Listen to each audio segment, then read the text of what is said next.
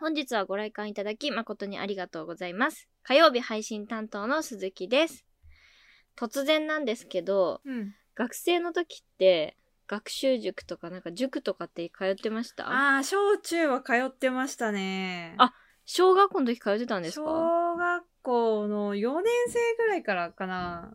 通ってましたね、塾。ええ懐かしい。それ受験とか関係なくですか？小学校の時ってえ、。なんで通ってたんだろう？なんか親が突然、塾行きなさいって言い出して。はい、わかりました。あそうなんだそうそうそうそうそう。まあまあそうういう親にね言われたらそうですよね。学生なんでね。えー、そうなんだ。そう。え、塾通ってました？私はそうですね中3中2か中3か忘れちゃったけどまあ中2の後半ぐらいかな、なんか通い始めて、はい。高校生の時はまあ予備校でしたけど行ってました、なんかそういえば通ってたな。なんか塾なんかさ勉強の記憶とかもさないからさ なんか。なんかもう覚えてないんですけど、はいはい。しかもうん。あの覚えてないんですけど、でもそういえば塾通ってたなって思って、まあ、社会人になったらなかなかその塾に通ってた思い出とかさ、思い出すことないじゃん。思い出さないマジで、うん、なんかふとはって思い出しあのなんていうか頭にこう浮かんだんですけど、えそれは何教科やってたんですか？え、なんかね、そのさ、個人経営の塾だったの、その小学校も中学校も通ってたところが。あだから、基本的に自分がこういうこと学びたいって言ったことに対して、いろいろと教えてくれうんうんるみたいな感じで、カリキュラムがあるわけではなくて、あーなるほどなるほど。そうそうそうそうそう、だからもう、オールジャンル、全般的にって感じで。なるほどね。じゃあなんかこうガリガリやるような感じとはまたちょっと違うそうっていう。感じなそんですかね。うそうそう。友達と一緒に通っててあのだから1対2とかで教えてもらっててでその塾で出してくれるマシュマロ入りのココアが美味しかったのを今でも覚えてます、なるほど。それが今の佐々木さんにつなそうがっていると。ですね。あの頃になんて美味しいものなんだこれはってなって。へー。そうそうなんかさそういうのが出てくるのもそういうなんか個人経営っていうかあのお家でそうだやってるね。とこの良いさですよね。そうよそうよ教室で受けるようなね、なるほどタイプの 塾ではね、うんうん。ココアなんか出てきませんから、確かに出てきませんね。はい。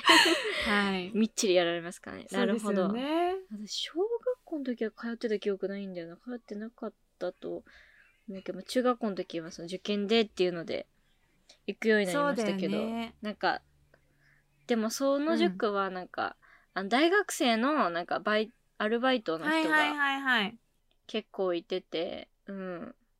なんか若いお兄さんお姉さんに教えてもらって 若いお兄さんお姉さん、はい。いな。イケメンいました？イケメン？あでもなんかチャラそうな人はいた。なんかちょっとホストにいそうだなみたいウケる。な数学の先生。ううんんはいましたね、ななんか何研究してるんですかみたいな大学ってまあ研究するとこだと思ってたから、はなんか何何を研究してるんですかみたいな聞いて、なんかその数理系の大学だからその先生はなんか数学のなんかうんちゃらかんちゃらみたい言ってたんだけど、うん。なんかもう数学をなんか勉強するのはわかるじゃないですか、うん。問題を解くみたいな、数学を研究するっていうことの意味がわからなくて、ね、なん確かに。こんなチャラそうだけどめちゃめちゃ頭いいんだなみたいななんか漠然と思っていた記憶が。はい、ありますね。確かにね。わかんないよね、入ってみないと大学なんて。いやわかんなかったな、中学生の時、そうだ中学生の時ってなんか勉強頑張る以外のことがないからさ勉強に関してはそのその与えられた教科書とかそう参考書問題を解くっていうことしかないけど大学ってその先じゃないですか確に確にそういうことか。はいはいはいはい。そうその先を考えてなかったから、うん子供の時はだから大学ってすげえなんか大人なとこみたいなうん確かにそうだな。懐かしいいいな、若い先生に私も教えてほしかった。ああそ結構年配の方だったんですかね、うん、おじさんだった。おじいちゃんみたいな。うんおじいちゃんまでいかないけど、おおじじさんだった。おじいちゃんおじいちゃんになりかけおじさん。初老みたいなね おじいちゃんになりかけおじさんじゃない新しいはい まあそんな感じでね私たちの塾のはい。思い出ということででは、えー今週も参りたいと思います鹿島司令図賞第45作目上映開始です Don't worry about what they're saying. Keep doing you, love. それでなんか塾の中学校の時通ってた塾で思い出すことが一個あって、なんなんていうんですかねちょ自習スペースみたいな感じでこうテーブルがこう区切られてるっていうかあの仕切りみたいなのがあるような感じの塾でで結構密集してて、なんかそのあんま広くない部屋にそういうのが密集してたんですけど、狭くって結構動きづらいみたいなある通路がそんな広くないみたいな感じの狭いとこだったんですね。うんうんうんその時にそのじゃあちょっとこの問題解い何分まで解いてみたいな感じで言われてこうやるじゃないですか。だからそれ夏季講習しながらなんかもしこの狭い部屋で入り口が1個しかないんですよ。まあで2階にあって、階段登ってドア開けてみたいな感じなんですけど、いきなりなんかテロリストみたいなのが入ってきて なんか銃撃みたいな襲われたらうん。どうやって逃げ出そうっていうのを必死に考えててうん私その時。窓から2階だから窓を開けてなんか1回ちょっと死んだふりしてなんか窓から落ちてなんかお窓落ちるとなんか自転車そのが生徒たちが止めてる自転車がいっぱいこうあるんですけど、そこに落ちたらワンチャンこうちょっとクッションになって助かるかもしれない。何考えてんの？鈴木さんの頭不思議すぎる。いやもうなんかね勉強そっちのけでそのシミュレーションをずっとやってて、うんあほんとしょうもないなって思いました。面白い。いや面白いよ本当に。そういうとこ好きだわ。あじゃああのお父さんとお母さんには本当にごめんなさい。確かにね勉強もせずにそんなシミュレーションばっかかな、はい。まあ、それ中学生の時の話なんですけどそのこの間髪の毛をねそう美容院に行ってうん。美容院に行くとシャンプーとかトリートメントとかしてもらえるあのシャンプー台があるじゃないですか、はいはいすね。でシャンプー台にいる時ってもう髪の毛びちゃびちゃだし、なんかこう、ね、寝ててなんか布かけられててうん。みたいな、ちょっとあんまこう自由じゃない状態じゃないですか。はい。でその時なんか本当に久々にまたそのテロリストがここに入ってきたらどうしよう問題が 自分の中で。もうなんかメルヘンチックすぎた頭がちょっと大丈夫かなって思って。大丈夫？うん。何考えてんの？大丈夫じゃないです。そうだから中学生の時はもうそれでも必死になってその攻略法を考えてたんですけど、なんかこんな年になっても私こういうこと考えてるんだってなんか途中で我に返って、なんかとっても悲しくなりました。なんかいつまで私ずっとこんなんなのかな、うんみたいな、最高です。はい、どうにもそういう逃げられない状況とか動けない状況になった時ふとそのテロリスト入ってきたらどうしよう問題が私の中で毎回ね出てくる佐々木テロリストじゃないけどあの地下鉄とか乗ってたら、もうなんか大雨降って、はいはいはい。今大量の水が流れ込んできたらどうしようは考えることある、ああ、うんなるほどね。まあ、さすがに多分それは排水処理があるんで大丈夫だと思いますけど。だってあるじゃん映画とかでよくさ あるよね。そう、わかる。地下鉄入った時も思うよね。サリンガス撒かれたらどうしようみたいな。急に毒ガス撒かれたらどうどうどうやって逃げたらいいんだろうみたいな、そうそうそうまあたまにねそういうこと考えるけどテロリストかちょっと今度私もシミュレーションしてみようと思うよそう。しかもマジ超やべえ、やばい銃とか持った。もう銃持ってんの、はいはい。絶対。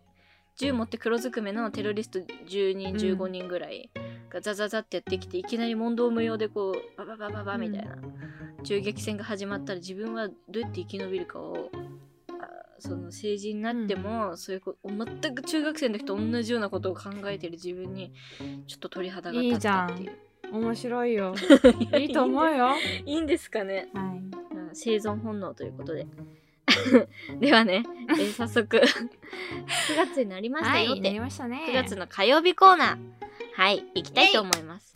9月の火曜日のトークテーマは究極の二究択極の二択。はいはいはいはい、究極の二択です、まあ、人間誰しも生きていればですね二択を迫られる瞬間があったりなかったりすると思うんですけども、そんな二択をお題にしてですねこの笹鈴は果たしてどちらを選択するのかっていうのを、まあ、ちょっと議論したいなと。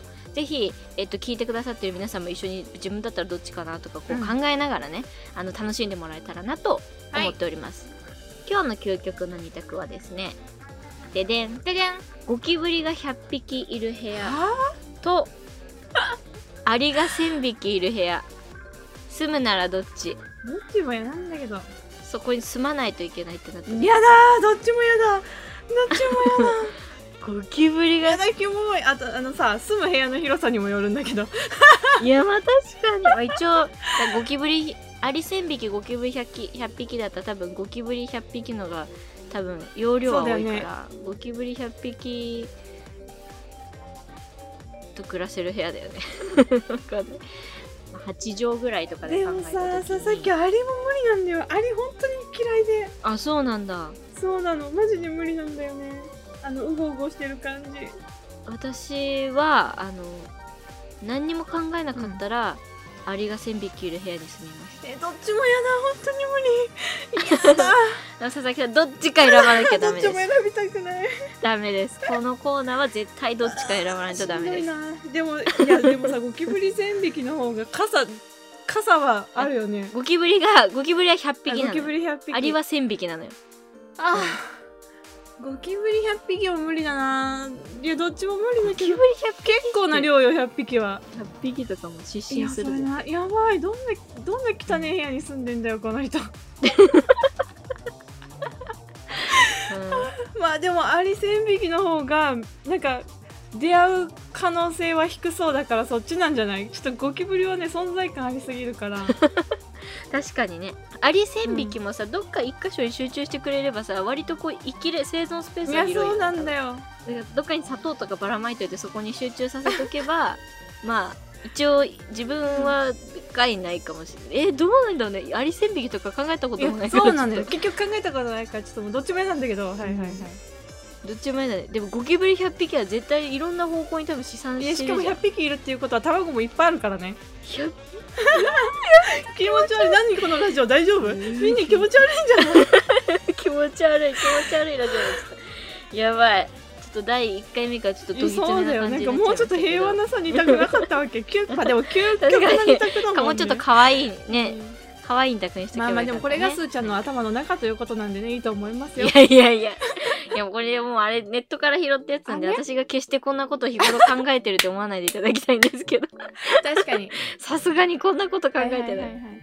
じゃあえっとまあ佐々木鈴木2人ともですね。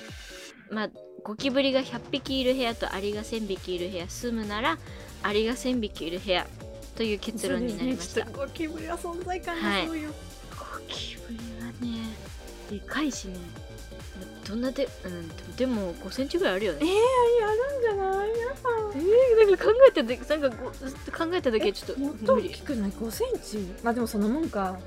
やだ。うん。うんあとなんかアリはさなんか噛んできたりするからさ。あそうなの？えーめっちゃ噛むらしいで私噛まれたことないけど、めっちゃ痛いらしい。マジ？だからアリ1000匹もし一斉に噛まれたら多分気絶すると思う。知らんけど痛みで。知らんけど。アリ1000匹と体中にって考えたら気持ち悪いね。真っ黒になるんじゃない体考えたらダ気持ち悪いよ。持ち悪いわ。やめようやめよう。気持ち悪いやめとこう、はいやめましょう。でははい。まあじゃあ後者選びましたということで。はい。ゴキブリの方がいいんだけどっていうねちょっと珍妙な人がいたらぜひあの教えてもらえたら嬉しいです。ちょっと信じられない。皆さんどっちを選ぶかぜひ教えてほしいですね。ですね。はい。じゃあちょっと時間があるのでもう一個やりたいと思います、二2個目は、えーいつ爆発するかわからない次元爆弾を持ち歩くのと地雷だらけの公園で遊ぶのどっちが嫌？えー、い つ爆発するかわからない次元爆弾を持ち歩くのと。え悩ましい。どっちだろうな。どっちも嫌じゃん。えそれはどっちも嫌だけど。え？どっち嫌な方を選ぶんだよねこれはね。ー、どっちがど嫌っちが嫌って言ってる次元爆弾かな、うん。じゃあ私。お。その心は。えなんか持ち歩いてるわけでしょ。なんかさ今から楽しいことしようと思って、どこかへ向かっている途中で爆発されるともう悔いしかないじゃん。公公園だったらさ、もうなんかみ見て目に入るものの中で遊ぶしかないからさ、まあ、やることって限られてるし、まあ、そこまでなんか幸せな気分でもないだろうから、まあ、まだ次元爆弾を持ち歩いてなんかどのタイミングで爆発するかわからない方が嫌かなっていう。幸せな時に死にたくない、なるほど。次元爆弾の方がいいやつそうだね。次元爆弾の方が嫌ですね。えー、これ難しいなめっちゃなんか。どっちもだって嫌だよもちろん。当たり前かな。えどっち？公園だったらさ、とりあえず立ち止まってたらさそこの場所では爆発しないわけじゃん、気持ちの整理ができそうまだ、まあまあそうだね。この次の一歩で爆発するかもしって確かにね。自分の気持ちの、な自分のタイミングで歩き出せるからまだ マシかなとか思っても思わなかあ確かに。あー確かに。ああそうやって言われればそうだねそうでしょ確かに。そうでしょ。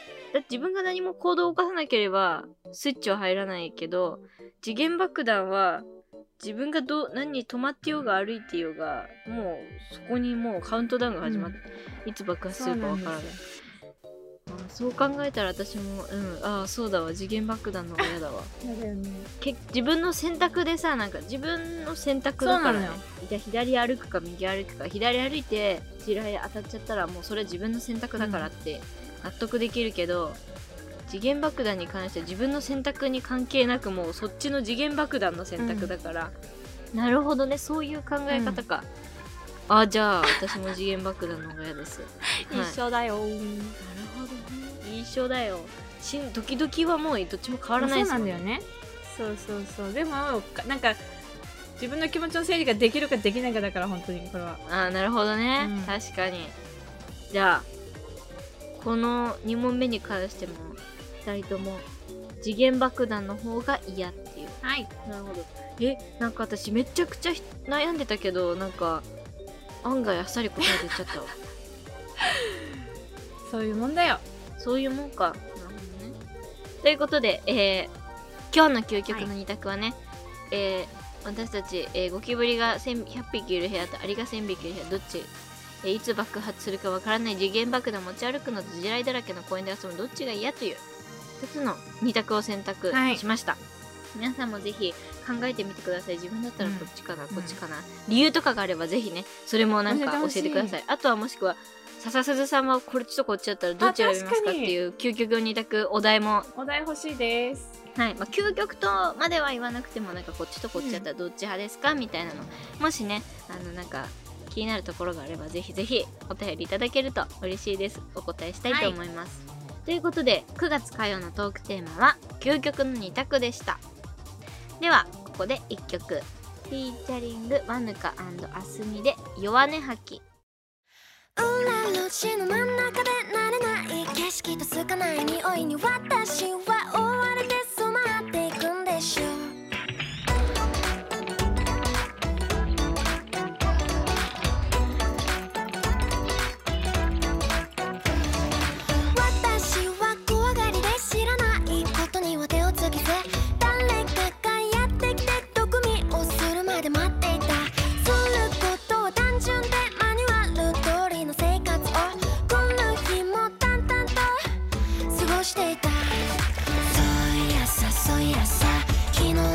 もこうだった。そういやさそういやさ。弱い根を吐いている。薄っぺらい人間です。一歩前に出るのはやめときます。絡まれたくはないからさ。描いた理想像に現実にいかない。から近づけないよう生きときます。明日も同じを過ごしときます。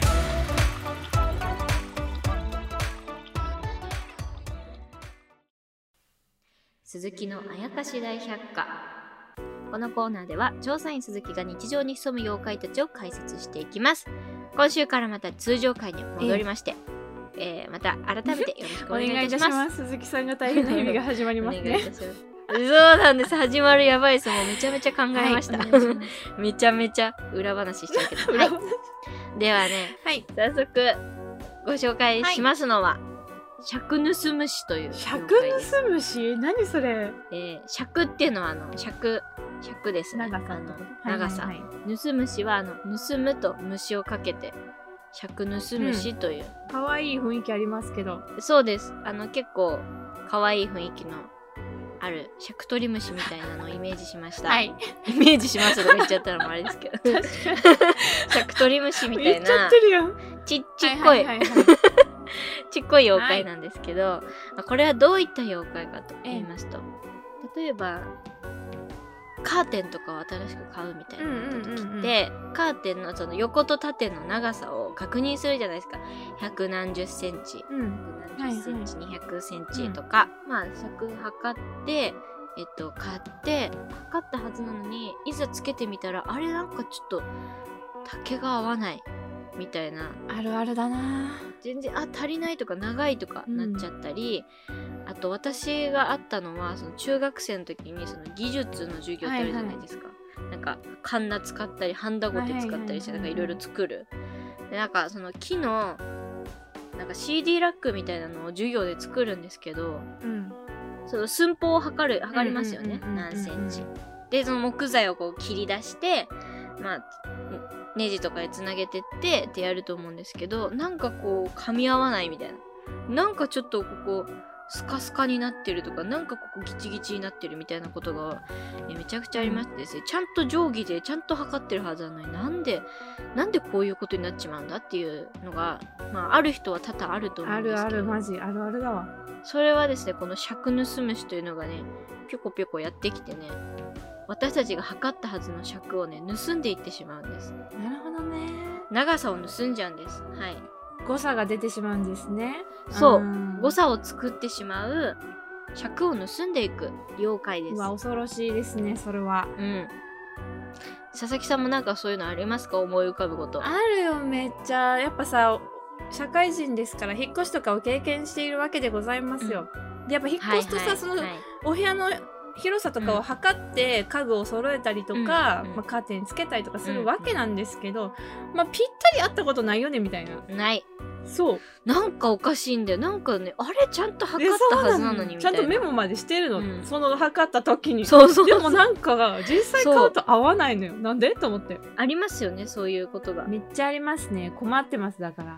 いや私もなんかあのことごとくそういうの測るの苦手なんですよ、はいはいはいなんでなんですかね？ちゃんとさだってあの正規で売られているメジャーとかで測ってるから間違いないはずなんですよ、そう。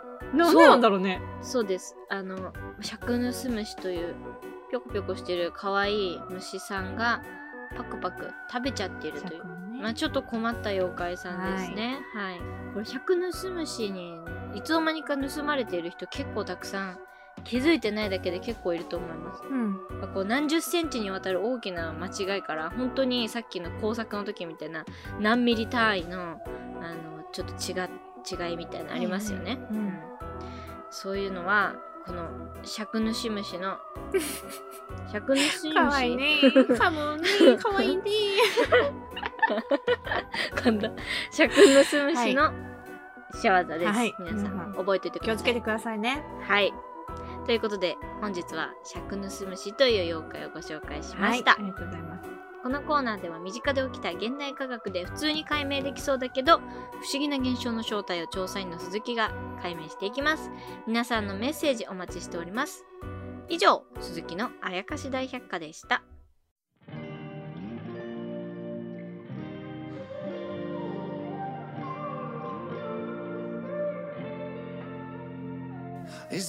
はい。今日も皆さん30分間ありがとうござありいました。がとうございました。はい。次回の鹿島市レイトショーはですね9月11日土曜日の夜9時に開演となっております。はい。9月の土曜日のトークテーマはですねまるの秋ということで次回の土曜日は、えー読書の秋についてお話をしていきたいと思っております、まあ、佐々木と鈴木のおすすめの本から、まあ、一節を紹介するというコーナーになっておりますので、ぜひね皆様にも、はいあのー人におすすめしたいご本がありましたらぜひぜひお便りいただければと思います。お待ちしてます。メッセージの宛先は sssuzu0801 アットマーク gmail.com さあさあすず0801アットマーク gmail.com です。はい。あ佐々木さん、あれですね。オリンピック東京。いや終わりましたね。東京オリンピック・パラリンピック。はい。この間終幕しましたよって、え前だというかおおとといかな？今日は火曜日なのでおとといですけども、はいはなんか佐々木さんの中でまあこの東京のオリンピックってまあ私たち生きてる間に一生に一度あるかないかぐらいな気持ちだと思うんですけどなんかまあ今年はやっぱりまあコロナ禍っていうのがあったのでやっぱり私たちがこう望んでいたようなものにはならなかったとは思うんですけど、でもひとまずこう無事に大きな問題もなく、終わってみてなんかこう印象に残ってた競技とかなんか出来事とかなんかあったりしますか？やっぱりね佐々木が一番心に残ってるのはやっぱ柔道の阿部兄弟の金メダル。結構前から阿部兄弟の存在知っててそのお兄ちゃんの方とかはその代表になるための試合とかも結構追ってたからおおずっと応援していた選手でもあったしはい。あの2人の上にもう一人お兄ちゃんがいるんですけどそのお兄ちゃんが2人の指導をしてみたいな、なんかいろいろそのサイドストーリーみたいな番組とかもよく見てたからやっぱあの2人のあの金メダルはすごい感動しましたね。なんかバックボーンを知ってるとよりこうなんか気持ちが入るっていうかね。うんそうですよね、うん。本当に兄弟で金って本当にすごいことだと思いますよね。いやすごいですよなんか。うんあのレスリングでも可愛い姉妹がね2人とも金取ってなんかこう兄弟姉妹の金メダルってなんか本当にすごいことだなって。なんかしいや全然全然関係ないですけど、うん。なんか勝手に誇らしく思ってました。もん、い。やすごいんだーろうもう全国民がそういうふうにやっぱ思ってますよ。本当うん。あ国民の誇りというか本当にすごいことを成し遂げられたんだなって思いますよね、え鈴木さんは何が一番印象に残ってますか？まあ、野球って言いたいところなんですけどまあもちろん野球もすごく一番こうあの中で一番試合を追ってましたし、あの金メダル取った時本当に感動しましたし、より野球のことはお好きになれたんですけど、ソフトボールの女子が金メダルを取ったじゃないですか。はいで私も佐々木さんと一緒なんですけどその上野由岐子さんがこういかにすごい人かっていうのをなんか、まあ、彼女は前回13年前の北京五輪で金取った時のまあエースだったじゃないですか、それだけでもすごいんですけど今39歳ですよ。39歳になってまだ現役でこういうアスリートをやってるってこと自体がまずすごいんですけどまたそのエースとして代表として投げて金メダル取るっていうのがまず本当なんか夢っていうかもう、本当にすごいことを実現した人なんだなって思って、うんうんうんうんでなんか私もその前回金メダル取った時のなんかインタビューとかをなんかまあそのインタビュー記事みたいなのをこういくつか見ててもうなんかインタビュー記事見てるだけですごいい胸がやわかる。めっちゃいっぱいになるぐらい,、本当になんかあのチームがまたその金を取った時めちゃくちゃやっぱ嬉しかったです。ねうわ本当に成し遂げるんだなってやっぱすごいなって、なんかすごいですよね。感動した私も、本当なんか、ドラマのような出来事が現実に、あ人ってすごいなって思いました、っていう感じで。まあだからソフトボールの金メダルやっぱすごかったなと思いましたね、うん。ソフトボールはねちょこちょこはいその試合見てましたね。あ本当ですか？そう。はい。いやでもまあちょっといろいろその制約はある中でしたけど、私としては結構なんかでもちゃんと終えられてよかったのかなとは思っております。それはそうだと思います、うん、うん。そうですね。はい。いろいろありましたけど、はい。まあ私も別に コロナにかかってないんで。ええ。はい。だからまあこういうのお祭りが終わって、またちょっと自粛モードが強くなってくると思いねますけどうん。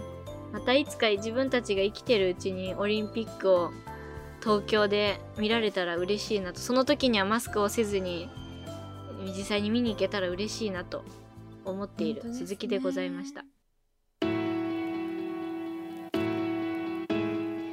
ということでですね本日のお別れの曲はこちら「モンキーマジック東京ライツ」でお別れしたいと思います。